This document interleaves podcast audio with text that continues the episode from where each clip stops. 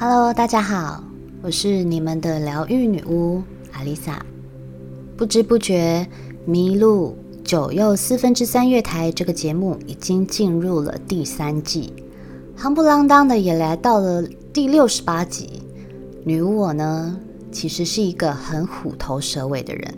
我的朋友都还跟我说：“哎，我没有想到你可以持续到现在，而且产量还这么大。”哎。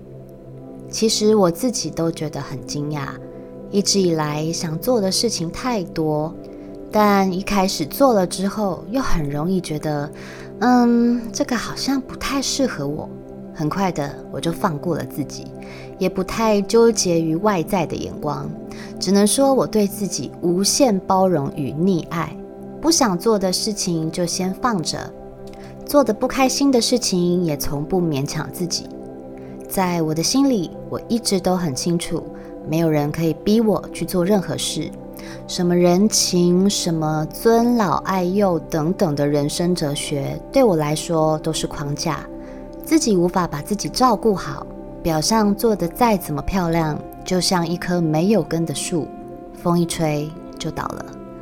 当然，我不是要教你大逆不道，是在新的身心灵概念中。我们把焦点放在自己的想法上，从真正的认识自己、接纳自己之后，才能衍生出由内而外源源不绝的爱，去爱自己与其他人。好啦，这是题外话。在这六十八集的节目里，我通常都是一周产出两到三集。有人问我，你哪来这么多灵感啊？而且几乎主题都不太一样。我想是因为我很容易进入到自我觉察的状态中。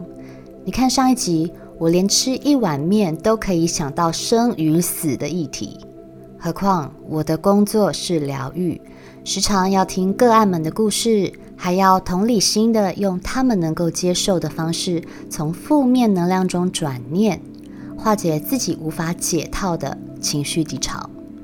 无法自我觉察，或是没有洞悉别人情绪的能力，很难成为一个好的聆听者。相反的，如果你时常是别人诉苦，或是担任军师的角色，你一定跟我一样有着高敏感体质。在第三十一集，我们聊过共感人与高度敏感人这两种人的共通点呢，就是心思细腻、敏感。关于这两种人的特征，大家可以点击三十一集，会有更深的概念哦。有许多听众对于共感人与高敏人都有很大的感触，但不管是哪一种类型，其实这都是种天赋。但大部分人在发掘天赋之前，就被自己的敏感与共感打败了。毕竟，一个老是被外界情绪影响。心思敏感又脆弱，脑袋里转个不停，总是被别人说想太多的人，很容易陷入身心疲惫的焦灼状态，也对于自己的情绪起伏与敏感体质无能为力。会有这样的想法，是我开始认知到，最近的我敏感程度好像又提高了一些，在吸收他人的负面情绪后。我需要花更多的时间恢复自己的能量场，倒不是因为心里哪里不舒服，而是在身体上会有很明显的虚弱感，甚至我连睡眠时间都需要拉长到十个小时以上，才能补回原本的精神状态。就算休息睡觉，还是会感觉身心俱疲。这样的状态让我自己也觉得纳闷。上网一查，才发现原来高敏人会有嗜睡的状态，因为高敏人的脑袋总是不断的在接收外在讯息，不管是他人带给你的讯息也好，或是自我觉察的过程也好，这都像是我们的 WiFi 一直处在敞开的状态，走到哪都很有可能会连上别人家的网络。但我们的脑子可不像智慧型手机一样，会问你是否要连接此 WiFi，它就是一律接收了再说。因为太过敏感，容易被各种讯息刺激，认知功能要处理的资讯量过大，身心很容易感觉疲惫。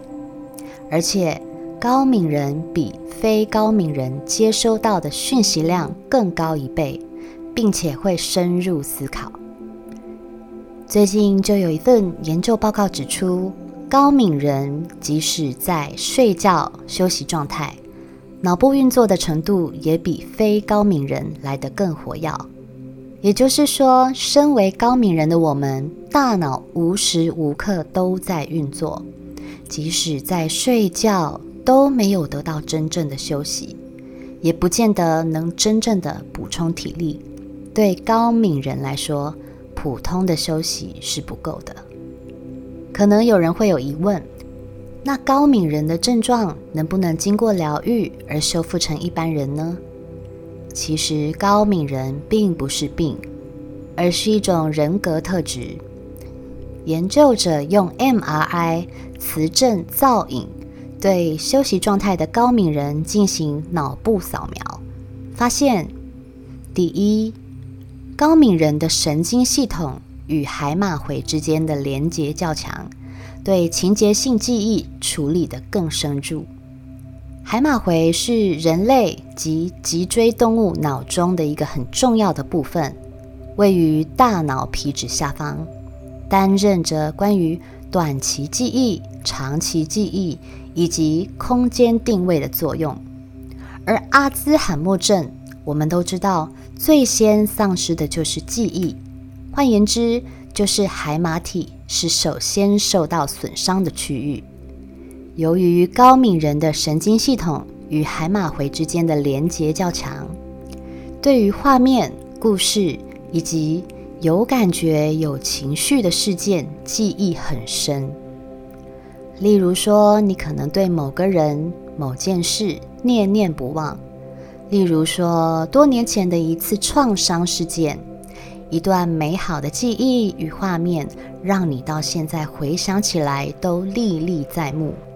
这也让高敏人难以从创伤中释放，因为他们对于人生中某些难以忘怀的片段特别难以抹灭。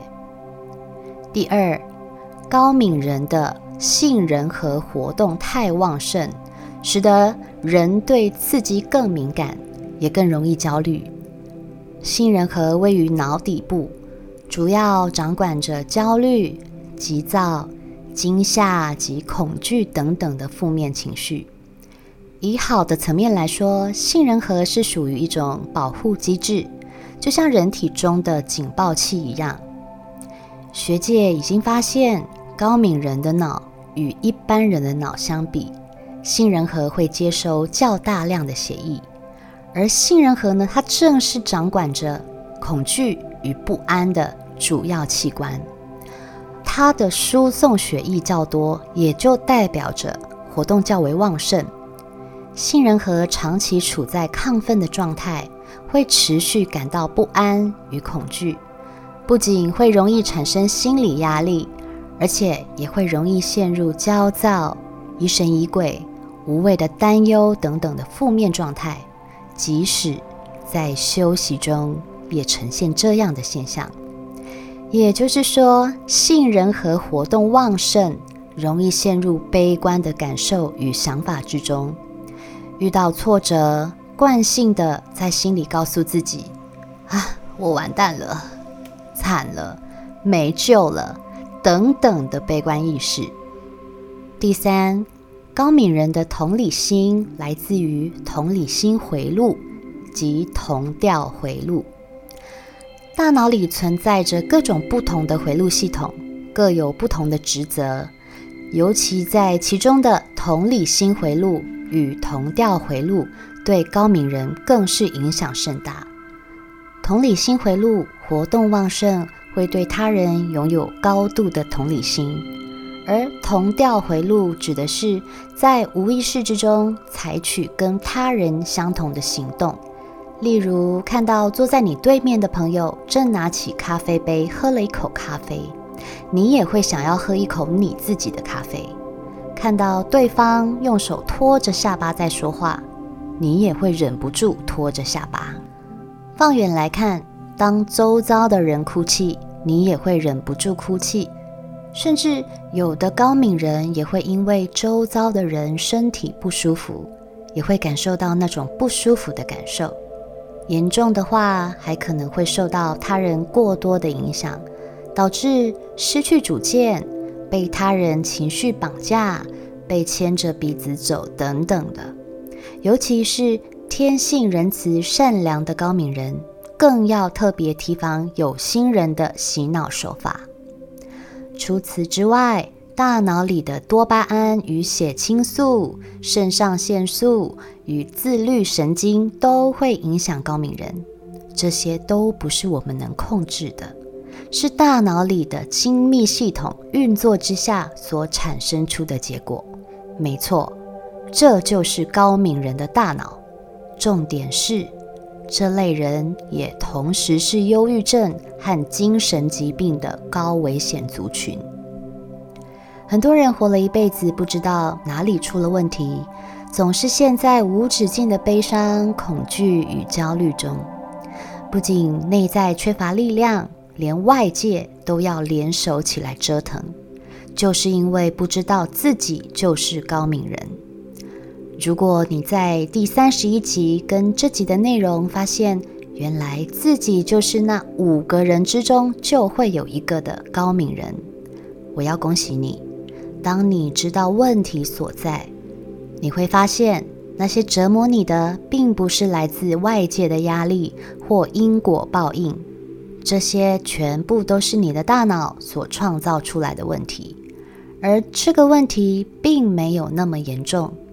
经过调整，你会把高敏人带给你的困扰提升到更高的层次，甚至还能激发你从来不知道的天赋。因为高敏人有着许多优质的性格特性，只要把他们放在对的环境，他们就可以发挥出自己的人格特质。要相信自己，有时候并不是你没有能力，而是被现实环境。放错了位子罢了。在第三十一集，我分享了几个保护自己能量场的方式，大家有兴趣可以去听听。在下一集，我要分享如何面对与调整我们的高敏感体质，学会与它共存，才能看见这个特殊体质背后所带给我们的礼物。我是阿丽萨。我是你们的疗愈女巫，我在九又四分之三月台等你。